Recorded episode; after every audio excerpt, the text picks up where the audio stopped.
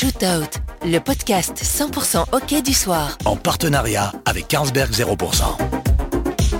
Bonjour, je suis Laurent Toussaint et je suis très heureux de vous retrouver dans Shootout, le nouveau rendez-vous 100% hockey proposé par Le Soir. Toutes les six semaines, nous vous proposons un grand entretien avec l'un des acteurs majeurs de la discipline dans notre pays. Et pour ce premier numéro, je suis très heureux de recevoir l'entraîneur des nouveaux champions de Belgique messieurs et le directeur technique de la Gantoise.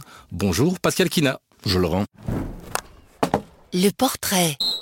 Pascal Kina, à 55 ans, vous êtes certainement l'une des personnalités les plus emblématiques du hockey belge. Cela fait déjà plus de 30 ans que vous faites entendre votre voix, parfois avec véhémence, depuis le banc de touche des terrains de hockey, en Belgique, mais aussi à l'étranger. Originaire de Gand, c'est à l'Indiana que vous avez effectué vos débuts. Mais comme votre club ne gagnait pas assez, vous avez vite migré à la Gantoise, qui va devenir votre terrain de jeu, votre seconde maison.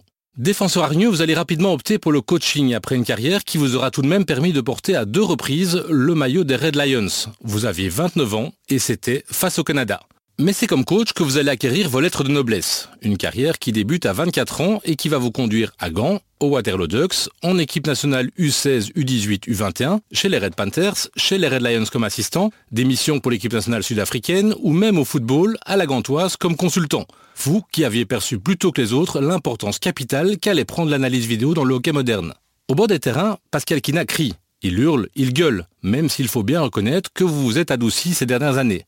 Mais Pascal, vous êtes surtout un stratège, un bosseur, un compétiteur, un coach qui a toujours un plan, pour chaque situation. Rien n'est laissé au hasard, et vous avez toujours un coup d'avance, souvent une solution. Mais l'essentiel pour vous, c'est l'attitude, l'engagement, la combativité, la volonté, l'envie. À l'entraînement, c'est comme en match. Il faut être à 100%, toujours. Il faut jouer juste pour obtenir quelque chose. C'est votre credo.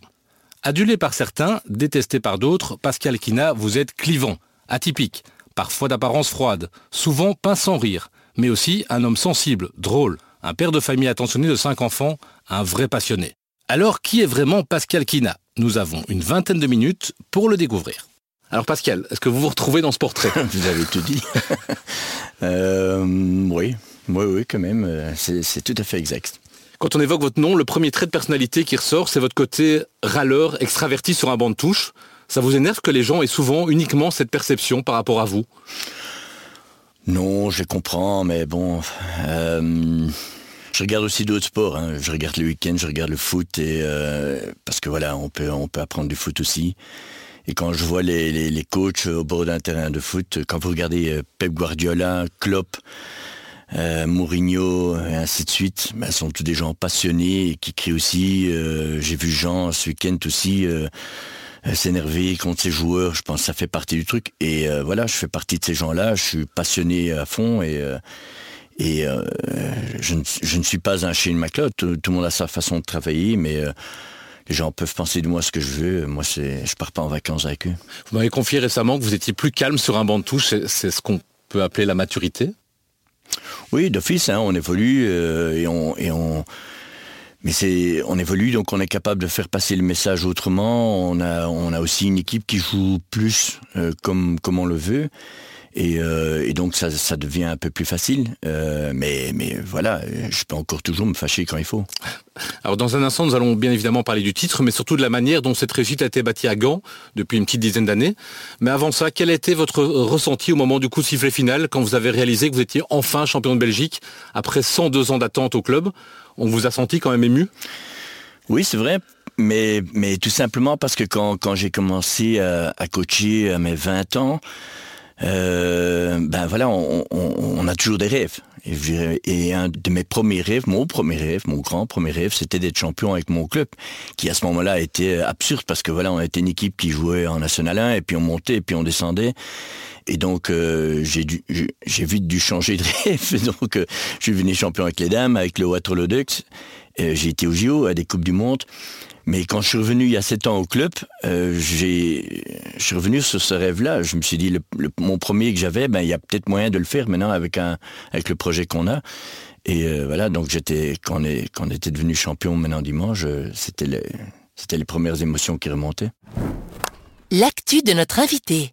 Pascal Kina, votre actualité, c'est évidemment ce deuxième titre de champion de Belgique conquis par la Gantoise après une attente de 102 ans, on l'a dit. C'est le fruit d'un long travail et d'un investissement de tout un club qui s'est fédéré derrière un projet Gantoise 2020, mais c'était un projet complètement fou à l'époque. Oui, je me, rappelle, j'avais terminé euh, ma période avec les Red Panthers et, euh, et, je suis invité au club par trois messieurs qui sont vraiment des, grands fous, comme je les appelle encore toujours, et qui m'ont proposé leur projet. Et d'abord, j'ai rigolé parce que j'avais déjà entendu beaucoup de projets et c'était toujours exagéré.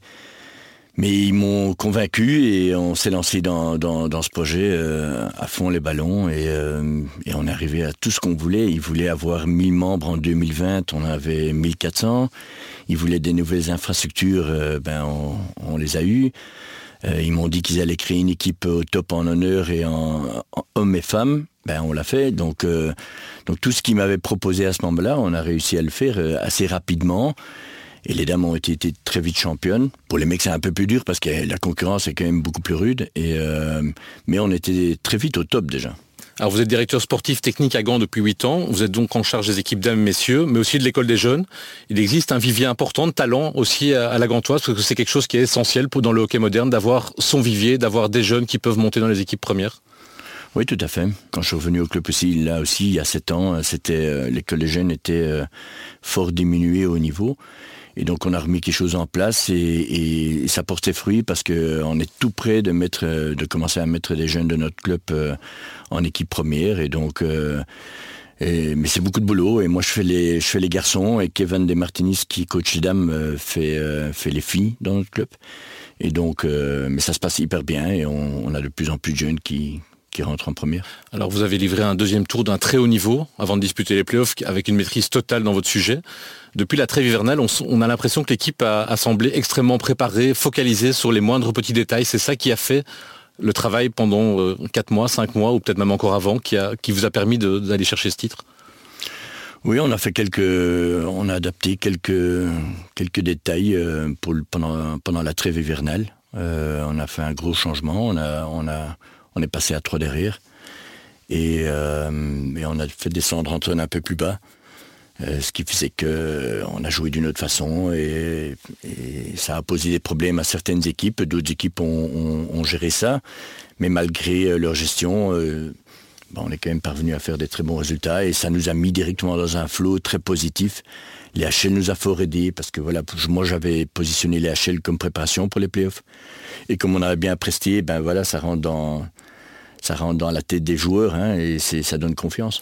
Vous m'avez confié aussi après la finale que la, la finale perdue l'an dernier face au, au, Racing a été aussi déterminante dans le, la conquête de ce titre cette année. En quoi? D'office, hein, ça a joué parce que là, on est, on est sorti du terrain l'année passée très frustré euh, parce que je, moi personnellement, je trouvais qu'on aurait pu la gagner aussi. Mais je savais que le manque d'expérience était là et, euh, et je, je, je, suis quasi certain qu'il faut parfois perdre une finale pour en gagner une après. Et on a parlé beaucoup de ça depuis les HL, de ne pas avoir de regrets quand on sort du terrain.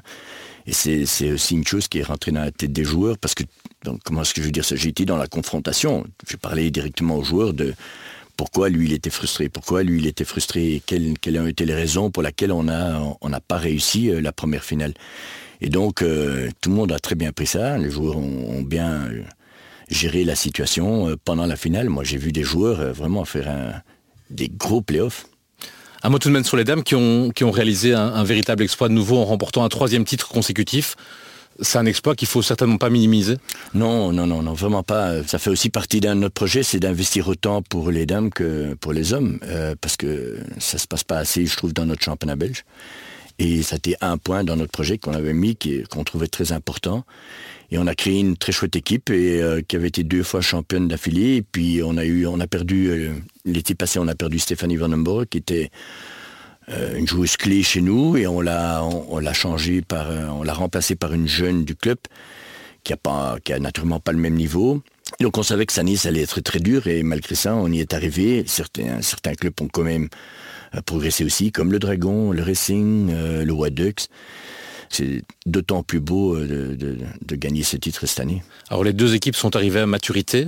Est-ce que Gand peut dominer le hockey belge en dames et messieurs pendant de longues années? C'est l'ambition oh, C'est l'ambition, c'est difficile à dire. En dames, on veut l'année prochaine de nouveau euh, gagner. Je pense qu'on on a, on a deux gros renforts l'année prochaine qui viennent nous aider, Michel Struck et, euh, et Bonami, Astrid Bonami. Je pense que ça va renforcer l'équipe Donc en dame, on, veut viser ça. Chez les mecs, c'est un peu plus dur parce que voilà, la concurrence, elle est rude. Ça se joue à des petites choses, à des détails, à la, forme, à un blessé. Donc maintenant, euh, chez les hommes, on va essayer. On va essayer, mais on veut l'année prochaine amener aussi des jeunes dans, le groupe. Et je ne veux pas parler d'année de transition parce que c'est pas ça, mais, mais on doit quelque part commencer à le faire. Pascal Kina, dans Shootout, nous abordons également un sujet brûlant, et en cette fin de saison, il y en a un qui est revenu dans de nombreuses discussions depuis les demi-finales et après votre sacre.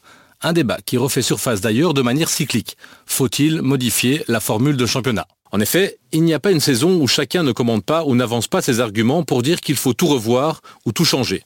Alors, quelle est la formule idéale? De quel modèle faut-il s'inspirer? Le néerlandais, l'allemand et son Final Four, faut-il instaurer un best of three, soit deux manches gagnantes en ne tenant plus compte des buts marqués ou encaissés? Quel est pour vous le système qui mettrait un terme à toutes les polémiques hmm. Mais on voit ça dans, beaucoup de sports. Hein. Ils changent le, système de, championnat euh, pour essayer de le rendre plus attractif. Euh, la Hollande a aussi changé parce qu'ils faisaient le best of three et ils ont changé ça cette année. En Allemagne, c'est encore différent. Ils ont un quart de finale qui est le best of three, mais alors la demi-finale et la finale se passent en, une manche. Donc, euh, je pense qu'il y a critique pour tout. Moi, je pars toujours du principe, et chaque fois qu'on me pose la question, euh, ben, je fais avec.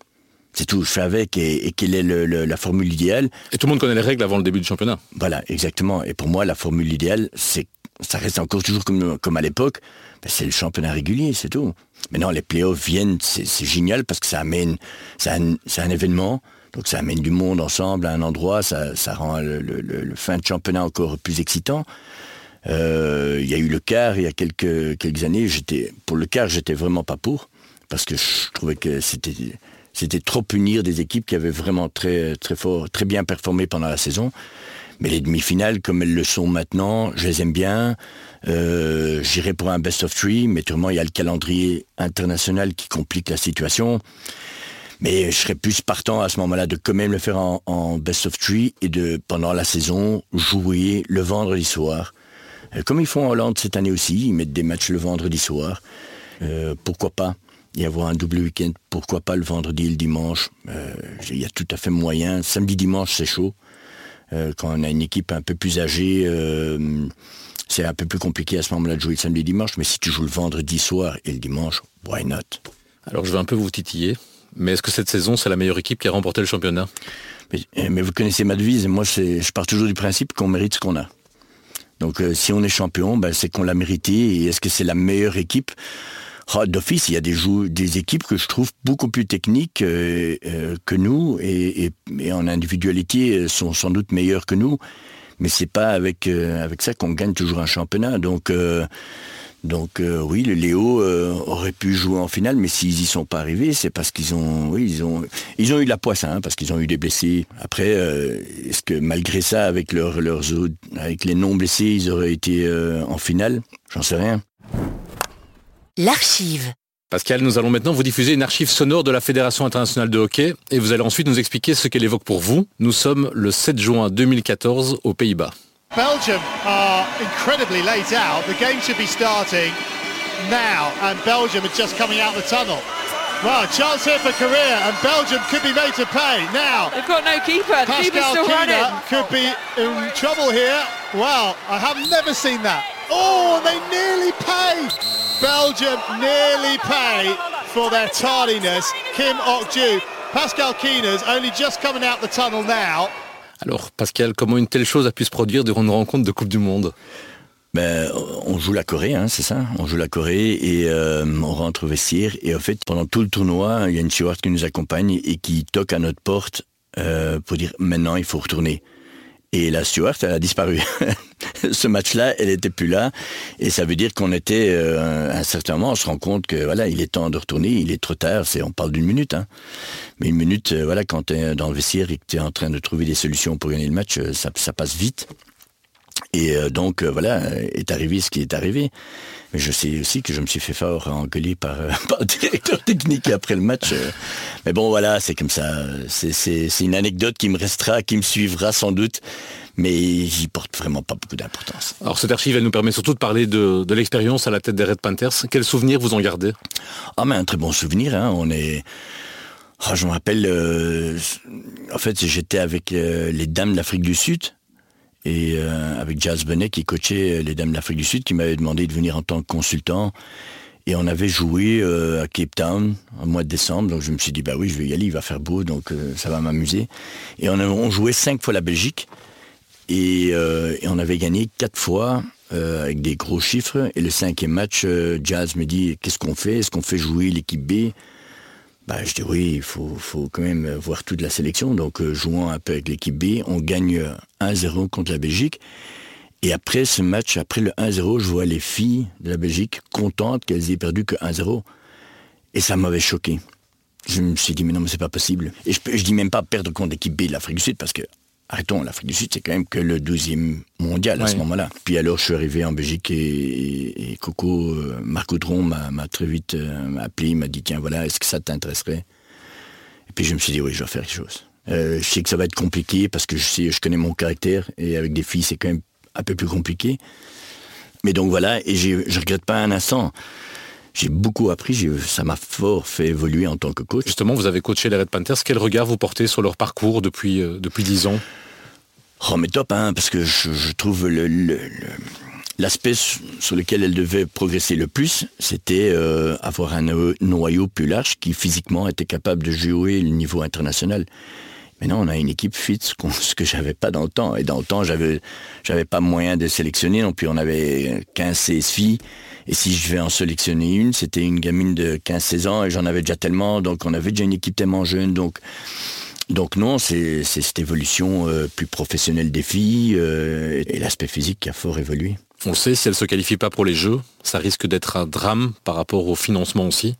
Elles sont au pied du mur oui, elles sont au pied du mur, mais, mais voilà, j'en côtoie quand même quelques-unes euh, et il y a des grosses qualités individuelles faudrait qu'il n'y ait pas de blessés, il faudrait qu'une Van Boris soit bien, il faudrait qu'Angleterre soit au top, euh, les, les les Struck, les filles avec l'expérience ne peuvent pas être blessées non plus. Donc, s'il n'y a pas de blessure, s'il n'y a pas de pépins, elles ont les qualités individuelles pour y arriver.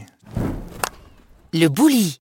Pascal, nous sommes bientôt arrivés à la fin de cette émission, mais avant de nous quitter, on va encore apprendre à vous connaître un peu mieux avec notre bouli. Alors je vais donc vous demander à chaque fois de choisir entre deux propositions, et vous pouvez argumenter en une phrase ou deux si vous le souhaitez. Vous êtes prêt Je suis prêt. Indiana ou Gantoise? Gantoise. Alors, joueur ou coach? Coach. coach, c'est pas compliqué. non, mais j'ai adoré jouer, euh, mais, voilà, quand je vois quand je vois ce que je veux d'un joueur, j'ai jamais été un joueur comme ça, donc voilà, coach. Analyse vidéo ou coaching sur le terrain? C'est compliqué ça, parce que c'est euh, le coach en soi, c'est beaucoup de choses. Euh, Mais l'analyse vidéo, c'est quelque chose dont vous êtes... Oui, c'est en fait, c'est Giles Bonnet, quand il est venu, euh, quand il était coach de l'équipe nationale messieurs, c'est le premier à venir en Belgique avec, avec un système software euh, pour faire des analyses de match. Et moi, ça m'a directement plu. Tous les détails sont importants pour moi, donc... Dans le temps, j'étais que analyse vidéo, j'étais que statistique. Mais maintenant, j'apprécie beaucoup plus l'aspect humain, l'aspect gestion de groupe. Et euh, mais ça n'empêche que l'aspect euh, analyse vidéo est une chose, une partie importante. Hockey offensif ou défensif? Ah, Les deux. Il n'y a rien à faire, c'est dur à choisir. Je préfère le hockey offensif, hein, qu'on soit clair, mais... Mais, euh, mais c'est le hockey défensif qui permet de gagner des matchs et des tournois. L'aspect défensif te permet de gagner des championnats. L'aspect offensif te permet de gagner un match. Titre en division d'honneur ou sacre en EHL Ouais. C'est dur parce que bon maintenant je suis on est devenu champion de Belgique donc euh, ça, me fait énormément plaisir de pouvoir gagner l'EHL un jour. C'est un objectif? Pas forcément. On veut on veut avoir une constance dans notre championnat euh, d'honneur euh, et, et, profiter des, des moments à l'EHL. Pour conquérir un titre, moyen financier ou vision sportive? Vision sportive. L'argent ne fait pas tout? Vraiment pas. Un transfert éventuel? Tom Bone ou Victor Charlet? Hmm. oh, Victor Charlet. Victor Charlet, parce que voilà, je pense que c'est l'arme qui nous manque dans notre équipe pour pouvoir être euh, par moments plus à l'aise. Mais euh, oui, je trouve que Tom est un joueur extraordinaire. Quand, quand tu as un joueur qui te met 50 goals, euh, voilà, c'est un type extraordinaire. Red Panthers ou Red Lions? Euh, Red Lions parce que j'ai mon fils qui joue dedans. Pascal, avant de vous laisser reprendre la route pour Gand, j'ai encore une toute dernière question. Nous avons sondé certaines personnes qui vous ont côtoyé durant votre carrière et nous leur avons demandé si l'un d'eux n'avait pas une question un peu piquante à vous poser. évidemment, quelqu'un s'est dévoué sans trop qu'on ait à insister. Et d'ailleurs, c'est pas une question, mais c'est bien deux questions qu'il a pour vous. La question qui dérange. Salut Pascal, c'est euh, Alex Depot. Euh, encore félicitations pour ton, pour ton titre avec la. Euh, je sais que tu as travaillé très très dur de nombreuses années pour arriver à enfin décocher ce titre qui te tendait les bras depuis longtemps. Donc encore bravo. bon, on se connaît bien, toi et moi, depuis très très longtemps. Et ben, j'ai une petite question à te poser. Je voulais savoir si tu n'avais pas choisi de coacher Gand pour le reste de ta vie. Est-ce que tu aurais choisi un autre club et quel club en Belgique? Ou à l'étranger Je suis curieux de le savoir, surtout ou en Europe. Alors Pascal, avant de parler des Red Lions, on va d'abord répondre à la première question d'Alex. Donc vous êtes, on imagine tous à vie liés à la Grantoise, ou à peu près. Mais est-ce qu'il y a un autre club que, que vous rêveriez de, diriger, peut-être pas en Belgique, mais peut-être en Europe? Non, pas du tout. Mais d'abord, il faut revenir euh, sur l'aspect d'Alex parce que bon, ça me fait plaisir que c'est lui qui pose la question parce que j'ai j'ai vraiment une relation assez spéciale avec lui. Je l'ai côtoyé euh, au Haddux c'est un gars extraordinaire, une personnalité euh, intéressante, qui, qui, qui, parfois fait des bannes d'office, mais moi j'ai toujours eu un, fonctionnement avec lui qui, qui était remarquable. Et euh, il nous a quittés pour aller au Adux, mais pour des raisons euh, professionnelles et tout. Et bon, il m'a envoyé un message après qui était vraiment touchant. Donc voilà, pour revenir, pour répondre à la première question. ce sera Gantoise Forever. ce sera Gantoise Forever parce que je ne y a pas, je vois pas un autre club en Belgique qui peut m'offrir plus. L'étranger? Non, l'étranger ne m'intéresse pas. Alors on vient à la vraie question en fait. Je voudrais savoir si euh, tu avais des ambitions d'un jour coacher les Red Lions. Euh, est-ce qu'un jour on verra euh, notre Pascal Kina national coach des Red Lions? Voilà. À bientôt en tout cas et plein de succès dans tes nouveaux projets. Pascal Kina et les Red Lions. Est-ce que ça va se faire un jour? Est-ce que Pascal sera un jour le T1 des Red Lions? Oui, honnêtement dit, je cours pas derrière. Je cours pas derrière. Il y a des gens qui me disent ouais allez à, à vous, t'as l'ambition de l'être et c'est clair que j'ai eu l'envie de l'être et que l'envie de l'être est encore toujours là. Mais voilà, il faut beaucoup de choses euh, qui se mettent en place. Euh, tout, voilà, je, pense que ça ne, ça ne dépend pas de moi, ça dépend de, de, beaucoup de facteurs qu'on contrôle pas. Donc mais non, je suis vraiment pas euh, dans mon fauteuil en train de me dire, bon, peut-être après la Coupe d'Europe, peut-être après Paris. Vraiment pas. Encore une fois, je m'amuse où je suis. Euh, on a un club ambitieux, euh, structuré, qui a encore des, qui un gros projet parce qu'on a eu 2000, enfin on a eu 20-20 comme projet, mais maintenant on a 20-30 et je m'y retrouve et je m'amuse bien. Ça a 10 minutes de chez moi à la maison, donc donc oui, l'équipe nationale belge. Si un jour je peux aider, je le ferai. Euh, mais voilà, ça dépend pas de, ça dépend de beaucoup de choses que je contrôle pas. Alors vous avez été assistant des, Red Lions dans les années 2000 aux côtés de Jazz Bonnet, on l'a dit à plusieurs reprises. Est-ce que vous pensiez à ce moment-là que la Belgique était capable un jour d'être championne du monde et championne olympique? À ce moment-là, non. À ce moment-là, non, parce qu'on prenait des, des claques contre les, Australiens et contre la Hollande. Mais euh, voilà, quand, quand tout s'est mis en place euh, après Manchester. Hein.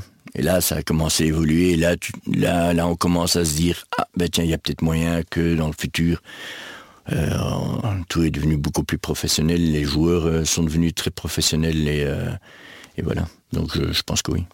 Les Red Lions seront-ils champions d'Europe en août prochain? Ça va être compliqué. Ça va être compliqué. Je pense qu'encore une fois, ils ont, ils ont l'équipe pour.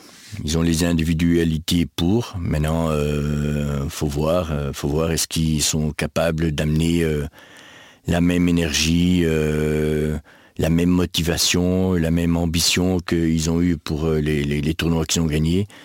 Faudra voir. Est-ce qu'ils peuvent être champions olympiques à nouveau à Paris dans 15 mois? Ce sera un autre niveau, ce sera un autre engagement, ce sera un autre défi?